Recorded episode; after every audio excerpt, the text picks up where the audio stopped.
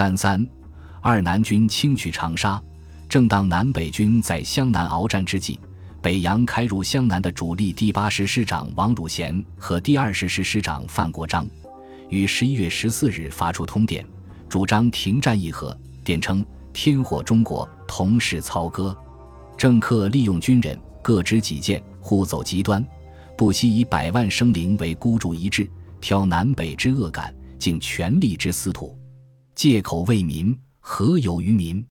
耻言为国，是以误国。汝贤等一介军人，先是政治，天良尚在，主斗同心。自零陵发生事变，力主和平解决，为息事宁人计。此次湘南自立。以护法为名，否认内阁，但现内阁虽非依法成立，实为事实上临时不得已之办法。即有不和，亦未使无磋商之余地。在西南举事诸公，既称爱国，和忍甘为戎首，涂炭生灵？自应双方停战。恳请大总统下令征求南北各省意见，持平协议，组织立法机关，议决根本大法，以垂永久而免纷争。十八日，长江四都直都曹锟、鄂都王占元、苏都李纯、赣都陈光远也联名通电，主张撤兵停战，与护法军和平解决。电云：“伏顾念亡国之惨，哀生灵之痛苦。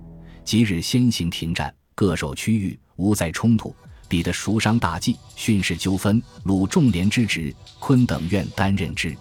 更其开诚布公，批示一切。”皆属家人骨肉，但以国家为前提，无事不可相商，无事不能解决。赣都陈光远还发表宣言，宣布保境西民，拒绝北洋军队假到江西开往湖南，要求停止川湘两省的战争。王范的通电停战主和及直系四都的热烈响应。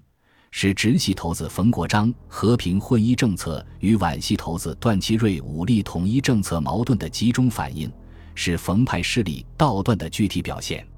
王范军是直隶籍人，因乡义关系加上派系关系，都直接听命于冯国璋。他们当初离京出征请命之时，段祺瑞态度坚决，百般激励；冯国璋则不以为然，欲言又止，略露反对武力解决西南之意。王范莫揣到冯国璋的意图所在，入湘后又不满于傅良佐的飞扬跋扈，因而消极待战，静观形势的发展。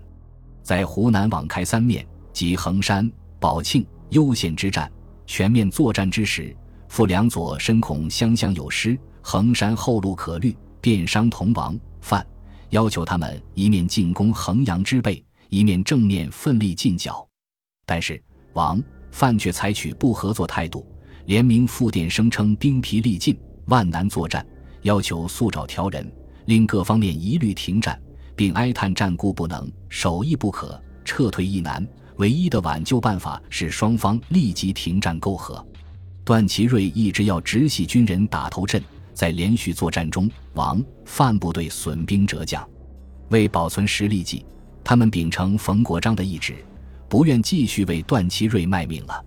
王汝贤、范国璋于发出主和通电的当天，不经北京政府许可，就自行停战，从衡山撤兵。傅良佐急电右路朱泽煌部和左路李传业部收缩兵力回援长沙，但不待两路军队赶到，傅与代理省长周兆祥就在当晚携带印信，乘坐军舰逃离长沙。湖南人民发出赶走北兵狼子的怒喊，北军陷入了草木皆兵的境地，长沙一片混乱。是日，省城深商组织湖南暂时维持军民两政办公处，公推王汝贤为办公处主任。王汝贤的第八师和范国璋的第二十师是北洋军的嫡系王牌军，这两军擅自停战求和，犹如晴天霹雳，给段祺瑞当头一棒。为了挽回湖南的惨败局面，他被迫对王范采取笼络办法，一面将擅离职守的傅良佐、周兆祥先行免职，听候查办；一面派王汝贤以总司令代行督军职务，所有长沙地方治安均由王汝贤督同范国璋完全负责。段祺瑞在命令中特地指出，王汝贤等身任司令重计，统御无方，以致前敌败退，并善发通电，妄言议和。本属就有应得，但因悔悟尚早，自请处分，心计不无可原。此次维持长沙省城，尚能顾全大局，暂免质疑。段要求王汝贤等戴罪立功，并说：倘在退缩未息，贻误容积，军法俱在，领之慎之。这个命令。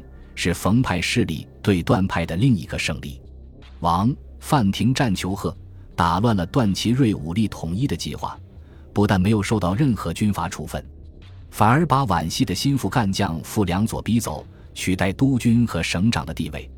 于是，他们一方面在湘潭、株洲一带集结兵力，另一方面向南军提出维持南北两军现有界限，一切问题留待谈判中和平解决的主张。护法军在北军撤出衡山后，向北推进，连克湘潭、株洲，直取长沙。北军节节败退，王范被迫逃往岳阳。段祺瑞对湘用兵以至两广的计划宣告失败。值得注意的是，湘军第一师师长赵恒惕抢先进入长沙，湘军总司令程潜电令其扫进以待连师，勿得发生何种民意。二十一日。程潜赶到长沙，第二天，湖南各界代表会议公举陆荣廷为湘粤桂巡阅使，谭浩明为湖南督军，程潜为省长。二十四日，程潜就任湖南省长，但谭浩明立即令程务德擅自建立，制设分歧。于是，十二月八日，程解省长兼职。十二日，谈到长沙。十八日宣布暂以湘粤桂总司令名义兼领湖南军民两政事宜，这样，谭浩明把湖南划入桂系势力范围，完全剥去了以湘治湘的伪装。他自居三省联帅，陆荣廷就变成湘粤桂三省巡阅使了。这时，谭延闿又搬出以湘治湘口号，大造舆论。迫使北京政府于十二月下令特任湖南省长谭延闿兼署督军。八日，谭致电北京政府，提出五项主张：一、对于中央命令并无抵抗之意；二、复湘就湖南省长兼督军之任，特请中央准其将驻越州等处置北军一律撤退；三、现驻湘境之贵军，应由该省长向谭浩明交涉，请其退出湘境。毋庸政府干预。四、湘省谍遭兵火惨焚，伤民消疏，应由中央拨予巨款维持师面。五、湖南原有陆军两师，仍需照旧募旗，担任本省防务。上述数项，如中央不表同意，绝不就职。谭延闿从自身的利益出发，与北京政府讨价还价，无意承认了段内阁的合法地位。由此可见。在一片胜利声中，发生于长沙的这幕争权夺利的闹剧，生动地反映了湘粤桂联军以护法为名、地盘为实的军阀性质。本集播放完毕，感谢您的收听，喜欢请订阅加关注，主页有更多精彩内容。